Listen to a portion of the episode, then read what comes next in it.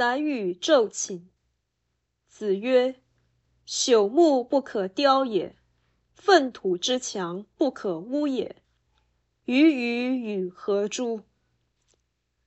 子曰：“始无于人也，听其言而信其行；今无于人也，听其言而观其行。鱼鱼与改是。”宰予在大白天睡觉。孔子说：“枯朽的木头岂能雕刻？粪土造成的墙面怎能再涂抹什么？宰予这个人还能如何要求他啊？”孔子说：“我原来对人的态度是，听他怎么说，就相信他会怎么做。”如今我对人的态度是，听了他怎么说之后，还要看他是否真的实行。我这个改变是宰予导致的。本文只是训斥的话，没有重要意义。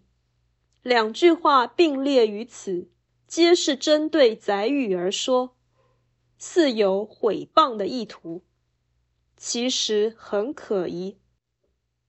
昼寝不是大过，但这却是人不成才的证据。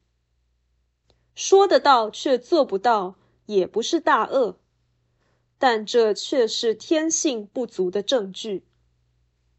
这两个缺失常可见于一般人，而孔子以宰予为例加以痛斥，这其实暗示孔子对宰予。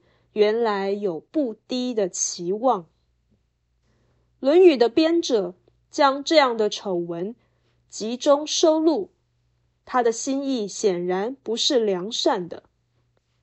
有知识的人可以从这里反推真相。